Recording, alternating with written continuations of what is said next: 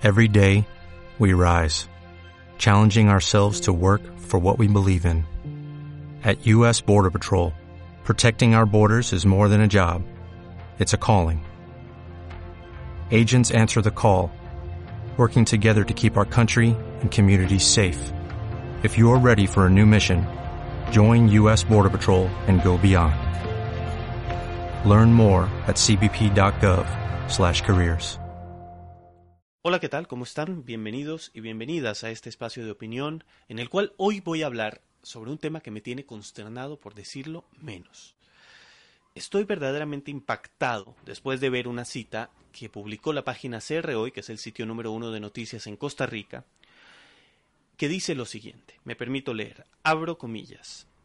La República Bolivariana de Venezuela ha venido siendo objeto de fuertes ataques infundados sobre la legitimidad constitucional del gobierno.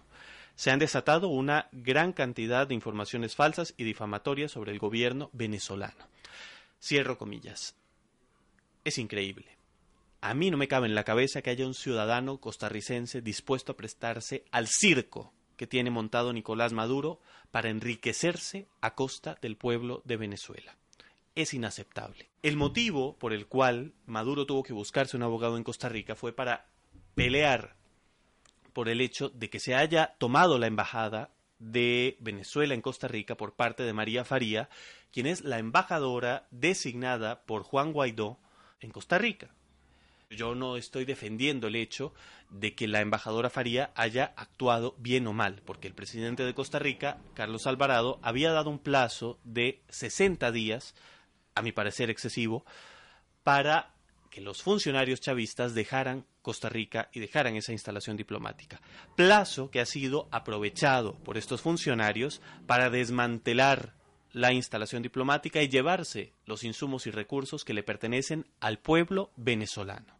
Ladrones, a final de cuenta, porque eso es lo que son, aprenden de sus maestros, se llevaron todo y eso lo hemos visto en otras instalaciones diplomáticas y militares venezolanas en el extranjero, como de las que ya tomó control el gobierno de Guaidó con el embajador Vecchio en Washington.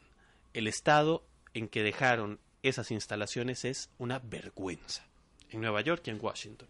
Y Costa Rica estaba, en Costa Rica estaba pasando lo mismo. Después de que fue tomada la embajada, tuvieron que buscarse un abogado con la moral suficientemente caída para representarlos en un proceso judicial del cual no hay mayores detalles, yo dudo mucho que el señor Gamboa haga esto ad honorem, porque aquí no hay honor que ganar.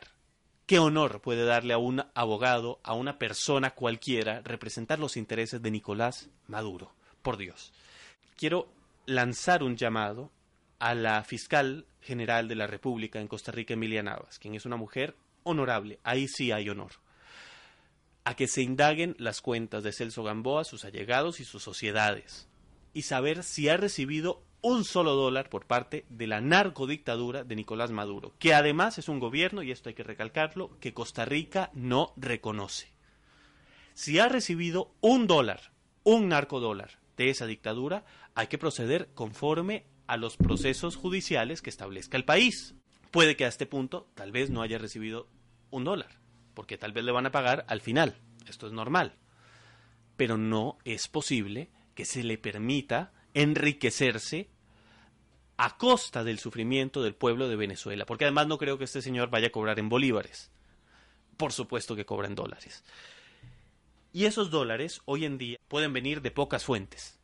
Pueden venir del narcotráfico, del saqueo petrolero, que cada vez son menos los dólares que se producen ahí, o bien de las reservas de oro que se están vendiendo y nuevamente lo que hacen es saquear a los venezolanos. Yo me siento indignado. No entiendo cómo es que hay un abogado con tan poca decencia y además que haya llegado a ser magistrado en Costa Rica para representar a Maduro en un país que tiene una tradición democrática, pero una tradición democrática que puede ser comprada, según veo, a conveniencia, y al que le sirva para enriquecerse, traerse abajo esos valores, que lo haga. Tranquilo, no pasa nada. Bueno, pues tiene que pasar algo, porque ese señor está representando un gobierno que Costa Rica no reconoce. Este es el comentario que yo quería hacer, porque me parece inaudito que el señor Gamboa tenga la desfachatez de representar a Maduro en Costa Rica. Que nadie diga nada al respecto. ¿Quién aquí se va a poner a defender los valores democráticos de Costa Rica y de Venezuela?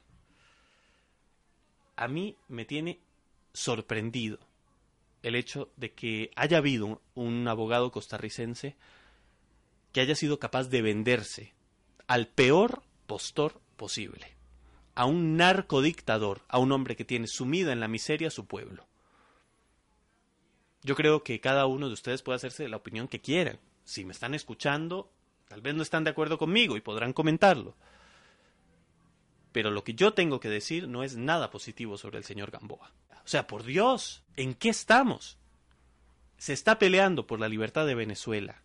Se pierden vidas por la tragedia humanitaria y este señor en lo que piensa es en cobrarle en dólares a Maduro para representarlo legalmente en un juicio que a mi parecer no tiene pies ni cabeza. El error de la señora Faría fue diplomático, se pidieron disculpas. Esa gente no tiene nada que hacer en Costa Rica. Los diplomáticos de Maduro fueron expulsados del país, tienen un plazo para dejar Costa Rica. Esa gente se tiene que ir del país. Y ojalá se lleven con ellos a Gamboa, a Venezuela, a que viva sin luz y sin agua. Ya estuvo bueno. ¿Quién más va a tomar provecho de la tragedia en Venezuela? Es inaceptable.